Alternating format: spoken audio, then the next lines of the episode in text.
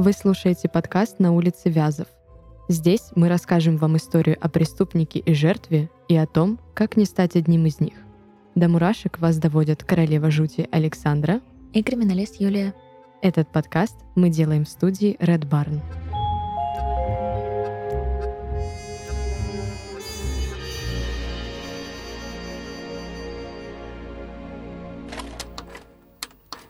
Тогда вот у меня впервые и зародилась мечта, которую я осуществил. Сначала мне представилось, что вот на нее нападает какой-то человек, а я ее спасаю. Потом как-то так повернулось, что человек этот я сам. Только я не делаю ей больно, никакого вреда не причиняю. Ну вот, вроде я увез ее в уединенный дом и держал там как пленницу, но по-хорошему, без всяких. Постепенно она узнала, какой я, полюбила, Дальше уже мечта была про то, как мы поженились и живем в хорошем современном доме, у нас дети и всякое такое. Джон Фаус, коллекционер. В сентябре 2000 года две жизни сразу были отняты. Убийства не было, но разве запереть человека в бункере, лишить его солнечного света, воды, еды, нормальной жизни — это не то же самое? Двух девушек 14 и 17 лет почти 4 года держали в бункере площадью 6 квадратных метров. Вдумайтесь в цифры. Возраст девушек всего 14 и 17. Срок их заточения — 3 года и 7 месяцев. Это 1312 дней. За это время старшая девушка родила от своего похитителя и насильника дважды. Третий раз, когда была спасена — Кусочек бумаги, записка с координатами и решимость пленниц, их надежда, их желание воссоединиться с родителями, вернуться к нормальной жизни стали их спасением. Как и та девушка, которая передала эту самую записку в милицию. Хотя сама спасительница теперь открещивается от своего поступка, но это неудивительно, ведь у нее тоже случилось травмирующее событие. Она снимала квартиру у скопинского маньяка.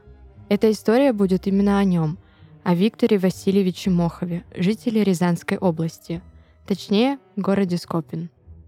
Скопинский маньяк действовал по сценарию, так похожему на сюжет коллекционера, о котором мы с вами поговорили в начале.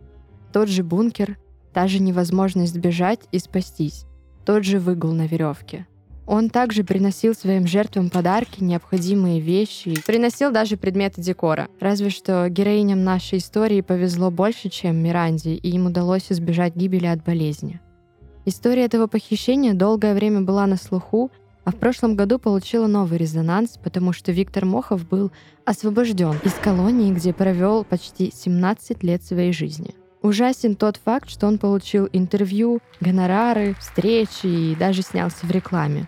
Что же это? До почитания маньяка? Может быть, хайп? Почему общественность обращает внимание не на выживших девушек, а на человека, который их держал у себя в доме, где, кстати, жила и его мать? Юля, что ты нам расскажешь? Так, ну, первое, что хотелось бы сказать, что у Виктора Мухова действительно был вдохновитель. Только в нашем случае, в реале, это был не классик, которым он вдохновлялся, это был также российский преступник, который оборудовал собственный дом под рабовладельческую ферму, если так можно сказать. Виктор Васильевич вдохновлялся им почему? Потому что, как мы знаем из жизни до самого преступления, у него изначально абсолютно не складывалось общение а, с людьми, ну и, как мы дальше понимаем, с противоположным полом. Первая идея была изначально это сексуальное рабство. А, самый простой способ для мужчины получить женщину — это ведь не заставляет тебя напрягаться, это не заставляет тебя ухаживать за ней, и тебе не нужно придумывать сложных планов, ты просто берешь то, что хочешь. Да, кстати, в интервью с Ксенией Собчак следователь говорит, что вроде как да, он просто выбрал женщин помоложе, да, потому что они лучше, чем пожилые, чем старые женщины, да, и что он мог бы построить дом вверх, и uh-huh. вроде как дать девочкам окна и посмотреть на улицу, но просто построил дом вниз. Uh-huh. Вот. Да, все верно. Давай начнем с того, что одно из обвинений, которое мы вменяли, это все-таки педофилия. И я думаю, что важно остановиться на вот этом моменте, потому что возраст девушек, которых э, он выбрал, это 14 и 17 лет. И несмотря на то, что моральные нормы все-таки э, заставляют нас называть это педофилией, стоит обратить внимание на то, что в данном случае э, восприятие мужчины э, давало ему восприятие их как взрослых детородящих женщин. А, потому что они уже были в возрасте, да, когда да, есть все верно. Внешность и маленький возраст не настолько привлекал э, конкретно данного субъекта.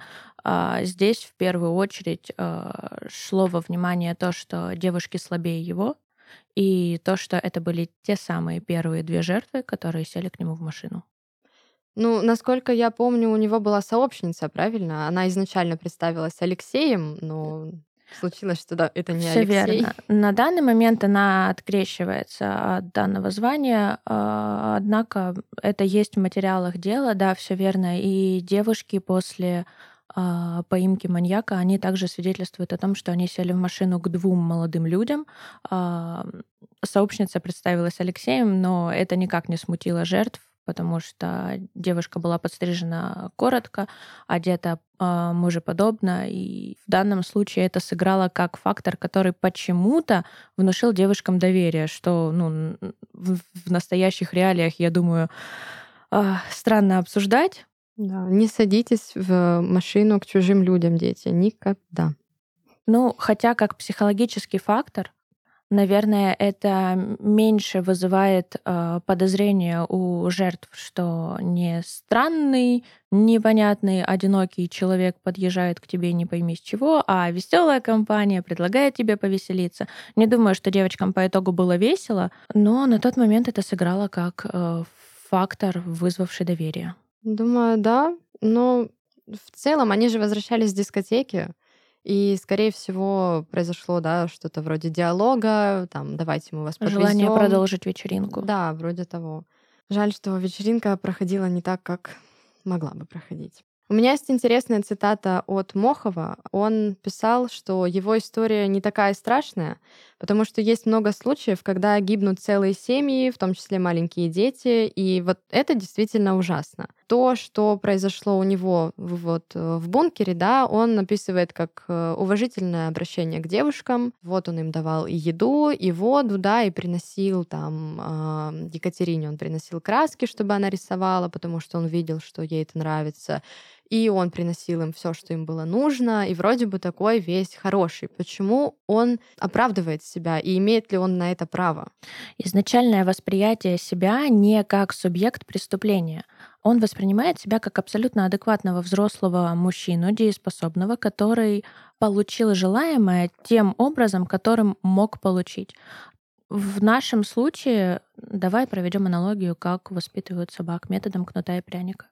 То есть не получая желаемое от общества, в данном случае это стандартные взаимоотношения мужчины и женщины, он же был женат, он недолго пробыл в браке, а, не складывались изначально отношения, которые строились на деспотичной системе семьи, которая ему привила. Он методом кнута и пряника получал желаемое, то есть секс-рабство. А, за послушание девушки получали плюшки, скажем так, за непослушание девушки получали оплеухи. Да, у Мохова была, да, какая-то очередность в том, когда и кого он из девушек насиловал. То есть это было по очереди, и он, а, насколько я помню, да, Екатерина говорила в своих воспоминаниях, что он даже не заходил к ним в комнату, он сразу вызывал их в ужасную зеленую комнату, да, комната, где происходило ну, а, как мы знаем, зеленый расслабляет, правильно? Да, здесь это звучит не очень, конечно. А, но вот в этой вот ужасной зеленой комнате происходили, в общем-то, изнасилования.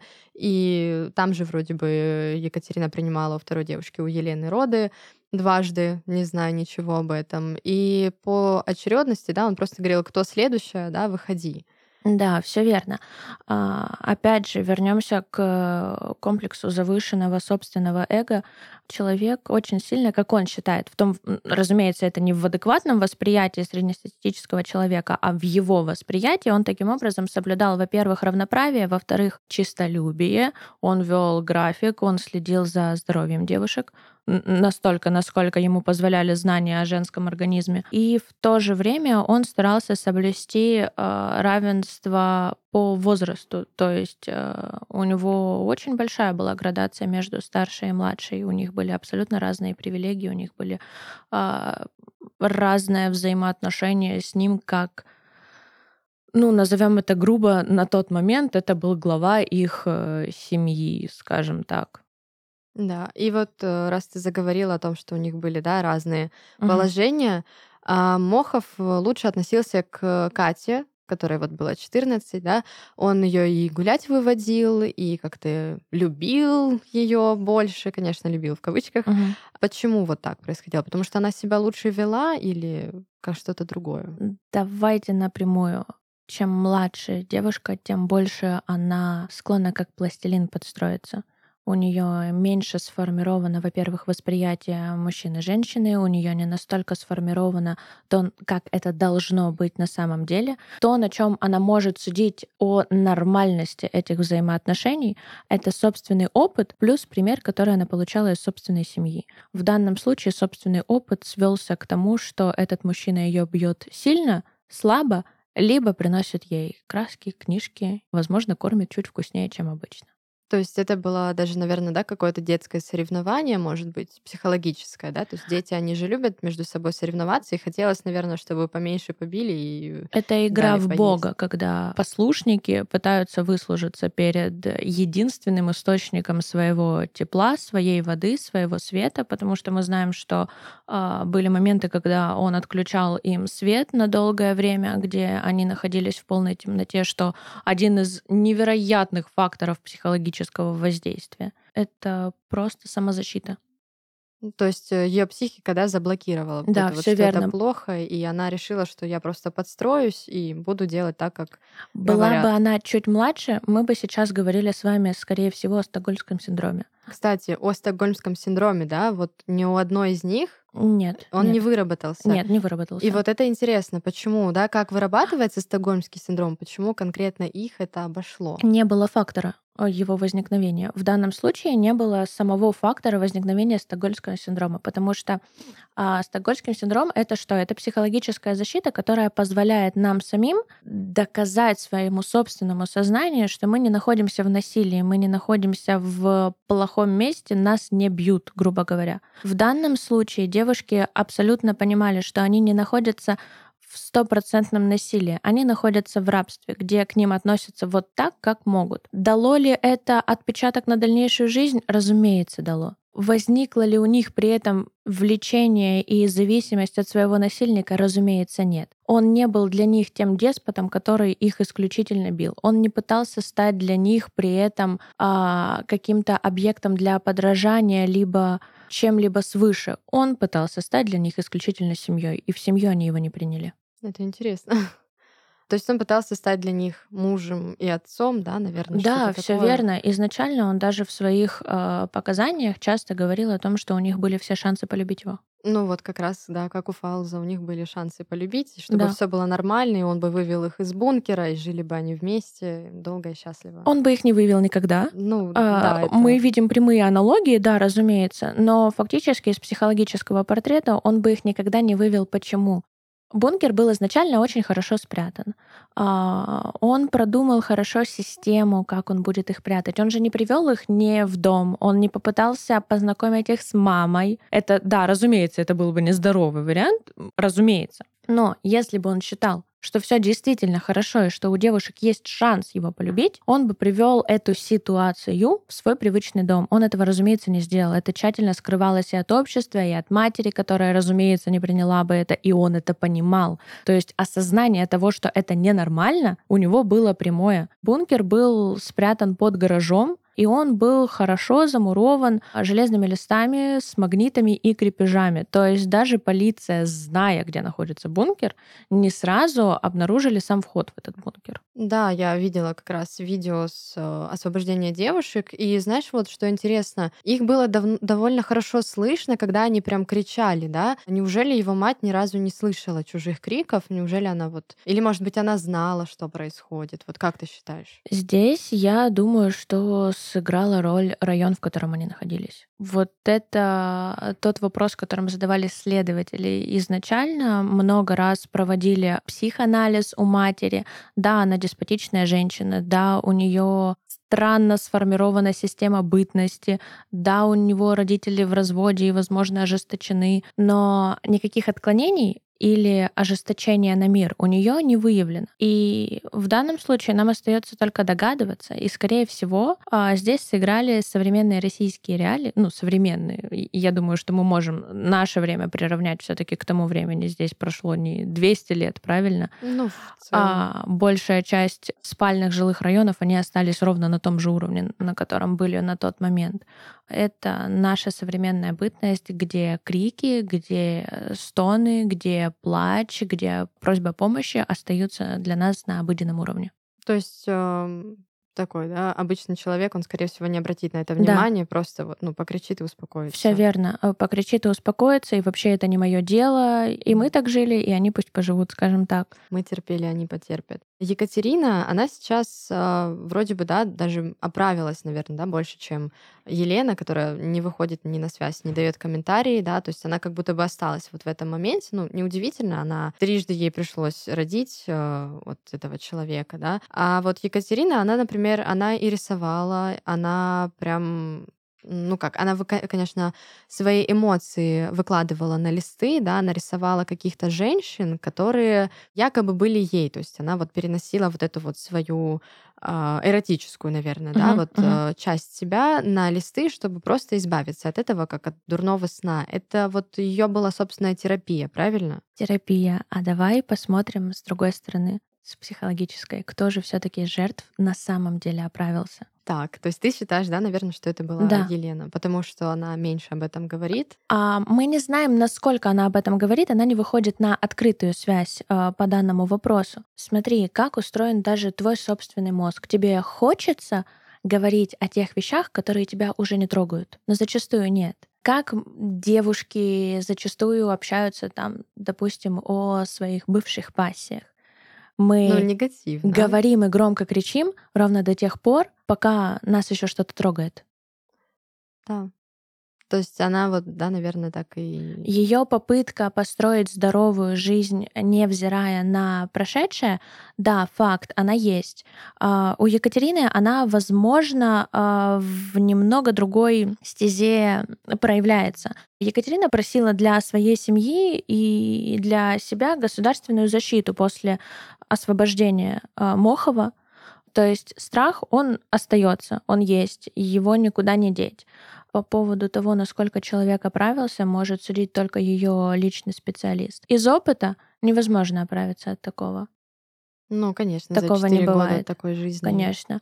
А, если мы всерьез в современном здоровом обществе говорим о том, что а, неправильная постановка вопроса родителей к собственным детям или повышенные интонации дают нам хороший такой пинок под зад на целую жизнь. Что говорить о людях, которые были закрыты без свободной подачи естественных э, наших потребностей в заточении?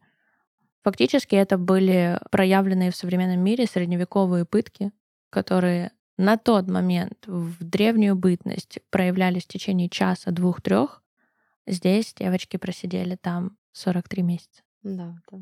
Страшно, все еще страшно, мурашки каждый раз бегут. Но вот смотри, как раз, да, давай мы плавно перейдем к теме того, как не попасть вот в такой вот бункер, да, как не застрять там на почти полторы тысячи дней. Э, то есть что, что нужно делать? Понятное дело, в первую очередь, да, ты как, меньше, как можно меньше контактируешь с чужими людьми, то есть ты пришла с подругой, ты ушла с подругой, ты там uh-huh. вызвала такси, а не села в чужую машину и поехала. Это uh-huh. то, что родители должны вбить голову ребенку, естественно, не физически, uh-huh. э, с детства, да, то есть конфетки не берем, uh-huh. с дядями за ручки не ходим, ни с кем там не разговариваем, с вечеринки уходим домой, вызываем такси, либо там звоним маме, папе, они за вами приедут, uh-huh. да.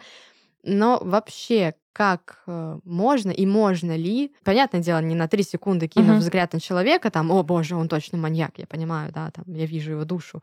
Допустим, пообщаться с человеком, да, и как можно понять, что лучше держать его на дистанции, желательно там километров четыре, и вообще не иметь с ним никаких контактов, и подружку свою тоже заодно предупредить. Вот что, что делать? Мне очень-очень сильно хочется сказать тебе сейчас, что нет, давайте не воспитывайте в детях э, страх перед социумом, давайте будем открытыми. Э, нет, давай честно, никак.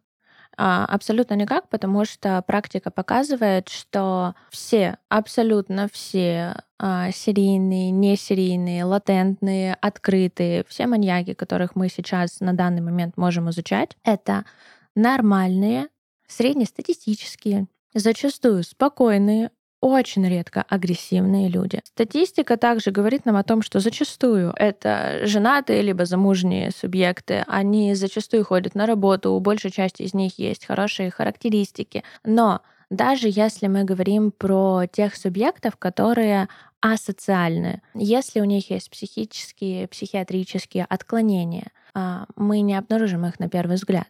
Самый предсказуемый и самый э, приезженный к нашему взгляду человек зачастую тот, у которого есть реальное отклонение. Не можем мы проанализировать э, здорового человека, не склонного к насилию. Вот его действия, да, они непредсказуемые, потому что человеческая душа, человеческое сознание, оно необъятно. А люди же, которые готовы к каким-либо нечеловеческим, нетипичным проявлениям, от них можно ждать чего угодно. Первое, что нам сказал наш преподаватель на парах по судебной психиатрии, это то, что если вы видите, что к вам идет кореженный, перекошенный, вы видите, что явно неадекватный, не в себе человек, особенно если это осень, особенно если это поздняя весна, когда прям хорошо теплеет, мы не убегаем от него. Мы не пытаемся от него откреститься, подраться, убежать, сказать ему «нет». Такие люди «нет» не понимают. Мы улыбаемся, и что бы он нам ни предлагал, мы киваем, говорим «да, да, я сейчас домой зайду и приду, куда бы ты мне не предлагал с тобой ехать, что бы ты мне не предлагал, как бы грязно не были твои помыслы, мягенько, нежненько, и только потом убегаешь, потому что так уж устроена психика, что в данном варианте а, любой отказ, даже самый вежливый, их а, восприятие мира трактует как агрессию в их сторону. То есть все, что не так, как он хочет, это твоя агрессия в его сторону. А как психи защищаются? Насилие, да. Но в нашем случае, да, человек абсолютно здоров, ну, то есть призна, ну, признан да, вменяемым. Да, все верно. Он считал, что это нормально, и это не голоса ему подсказали. Это его взвешенное решение, что да. так легко добыть себе женщину. Более того, сейчас есть э, культ на просторах интернета, который говорит нам о том, что мужской, разумеется, культ. Ну, сомневался. Разумеется. Простите. А, так наша аудитория резко стала женской, да? Ну, мы говорим, знаешь, по большей части, мне кажется, как раз для женщин, потому что в конце концов, убежать от женщины проще, чем убежать от сильного мужчины. Ну, никто не отменял «Догони меня, кирпич», правильно? Ну да, я кидаю, ты убегаешь, конечно. Да, а, но на самом деле, вот если серьезно, есть огромный культ, который а, в том числе Виктора Мохова берет как пример, как хороший, позитивный пример того, как можно и данный культ говорит нам о том, что женщина обязана дать в первую очередь мужчине защиту, быт, поддержку, секс. Обязана. Любая, которая ходит на улице. Обязана. есть, а... Потому что по-другому он не функционирует. А, то есть это получается какой-то, какая-то бытовая инвалидность. Да, разумеется. Женщина Речь идет об этом. А. Если рассматривать субъектов, пропагандирующих это, зачастую это, ну, тут наверное, мы по цензуре не пройдем, если я озвучу, а, это не то, что бытовые инвалиды, это когда ты смотришь на человека и думаешь, что его, скорее всего, только что из канавы вытащили. Это когда действительно беда у человека идет полностью везде, и не получая одну из а, потребностей, да, банально по пирамиде Маслоу, я сейчас говорю не про секс, я про то, что ничего, вот одну из любых потребностей, а, будь то роскошь или еда, неважно, просто социальное непризнание его в обществе, он действительно считает, что он имеет право требовать это. То есть давай такой маленький итог подведем, да, чтобы не так сильно все это размазывать по хлебушку. Э, никак, да? То есть никак. мы никак э, не вычислим, никак не узнаем, поэтому просто лучше привить вот этот вот легкий страх, да, того, что типа любой дядька может подойти к тебе что-то там, схватить за руку, утащить в машину, поэтому что лучше всего с Факт. собой что-то носить, да, там какой-то. А, мы живем в эру социально развитых э, сетей, э, соцсетей. Слушайте, ну, э, я понимаю, блогеры бывают разные, но, честно, мой искренний совет, девочки, будьте всегда на виду. Пусть как можно больше ваших друзей знают, где и в какой момент вы находитесь, с кем вы находитесь. Введите классную практику. На самом деле, вот это то, что привилось у меня в компании, и как раз-таки благодаря тому, что мы работаем в разных сферах, и мы знаем, что это такое. А, отправляйте друг другу фотоотчеты. Ну, mm-hmm. то есть не просто селфи, где видно твою мочку, а покажи, где ты и с кем ты. Это Три секунды — это вписывается в рамки вашего общения между собой, но уже больше людей знают в случае чего, от какой точки тебя искать. То есть все вот эти пьяные истории, где мы кричим из караоке-клуба, да, отмечаем его где-то в уголочке, это хорошо. Конечно, конечно. Вы даете шикарную отсылку, где вас искать последний раз. Будьте на виду, будьте открыты, и это, ну, это реальный факт. Чем больше у тебя не хочешь выкладывать в Инстаграм, да, пожалуйста, пожалуйста, у тебя есть же беседы в Телеграме с подружками. Пусть они знают, пусть мама, папа знают, э, пусть знают, с кем вы общаетесь. Хотя бы один человек всегда должен знать, с каким парнем из Тиндера ты куда пошла гулять. Так что записали себе сейчас все прекрасный, полезный совет. Создаем беседу в Телеграме, если ее еще у вас нет, со всеми своими друзьями, подружками, неважно, хотят они этого или нет. И выписывайте правила, что да, если вы идете куда-то самостоятельно, может быть, с незнакомым человеком, а может быть, вы идете вдвоем или втроем. Ну, бывает всякое. Вот девочки Конечно. вдвоем пошли. Да, вы написали, куда вы идете, во сколько у вас планы, пускай все знают, может быть, там, да, позавидуют. Ничего страшного, вы потом будете целее. Конечно. Пришли, скинули фотоотчет и вот э, пришли домой и тоже написали, что вы дома, все хорошо, и желательно тоже скинули фотографию там, где вы дома, и может быть там мамин борщ или не знаю, что вы будете есть на ужин. Да, как вариант. Лучше так. Марка машины, на которой вы выехали, улица, по которой проехали. Почему нет? Вы ищете новый повод э, переписываться с подружками, параллельно с этим вы находитесь в безопасности. Да, вот прекрасный совет, я считаю, да, то есть как не попасться вот такому мужчине, просто будьте всегда на связи, да, мы сейчас все с телефонами где-нибудь рядышком, у меня здесь даже рядом планшет лежит, поэтому с любого из этих гаджетов можно написать или отправить кругляшек в Телеграме, и вот это вот все, то есть, да, конечно, это может иногда надоедать, ну, да, то есть там... Отключите звук. Да, то есть э, просто это для вашей же безопасности, да, если вас что-то пугает, вы там уже отмечаете или пишете кому-то непосредственно в личные сообщения. То есть вот в эру, правильно Юля сказала, вот этих вот всех развитых соцсетей, это не всегда плохо, и не все беды от комплюкторов. Так что Пишите, да, и, кстати, пишите. если проводить аналогию с э, нашим случаем с Виктором Моховым, э, он ведь приносил девочкам журналы, и одна из подсказок, самых первых, которые девочки получили, это адресники на самих журналах. То есть он просто не отклеил э, свою собственную подписку. Это дало им зацепку, что писать, как их найти. Да, то есть вот, вот видите, вот хорошо, что он не отклеил, да, это вообще замечательно, я считаю. Слушай, а вот такой вопрос, да, мы вроде бы разобрали, uh-huh. да, то есть э, если у вас остаются какие-то вопросы, конечно, там в комментариях или там в сообществе, пишите, это будет очень интересно. А вопрос такой к Юле, вопрос из практики, да, то есть ты у нас криминалист, э, я думаю, что это будет интересно. Расскажи нам что-нибудь такое прям необычное, может быть, жуткое. То есть мы же должны вот эти мурашки прям вызвать окончательно. Так, ну давай, что ты хочешь, может быть, из психиатрии или из судмедэкспертизы? Слушай, что нам нравится? А, в личном общении, да, мы с тобой общались, и я помню, ты говорила что-то про то, про какие десерты. там десерты и трупы. Да, вот славно. Прям... Если вам а, вдруг очень сильно хочется похудеть, девчонки, очень сильно советую. А, есть а, одно такое видео на Ютубе.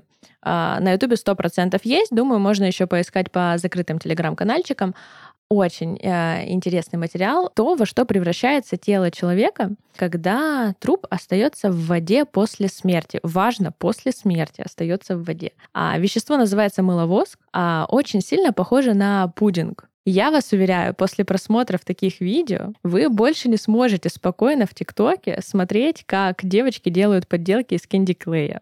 Очень сильно похоже. Не. Да. Более того, эм, все мы видели, наверное, на Пинтересте вот это, э, ну, сейчас же идет романтизация вот этих картин, когда девушка очень так томно рассуждала о своей жизни и перерезала себе вены в ванне. Романтизма в этом нет. Через два дня тело становится размером с ванну, потому что впитывает в себя всю воду. Ничего шикарного не будет. Мы, мы здесь не романтизируем смерть, насилие и убийство. Ни в коем случае. Это отвратительно. Вот Мы здесь для так. того, чтобы как раз наоборот привить в вас вот этот вот страх. Никакой воды. Да, все верно. Вот так. Да? То есть, получается, тело будет буквально 80% это да, просто вода. Да, да. И очень вязкое. На ощупь оно получается очень вязкое, как э, есть итальянский такой десерт панакота, вот. Если вы когда-то любили панакоту, возможно, вы больше ее не любите. Но я думаю, на вот этом прекрасном моменте мы завершим первую нашу серию подкаста и пойдем возьмем себе по десертику и кофе.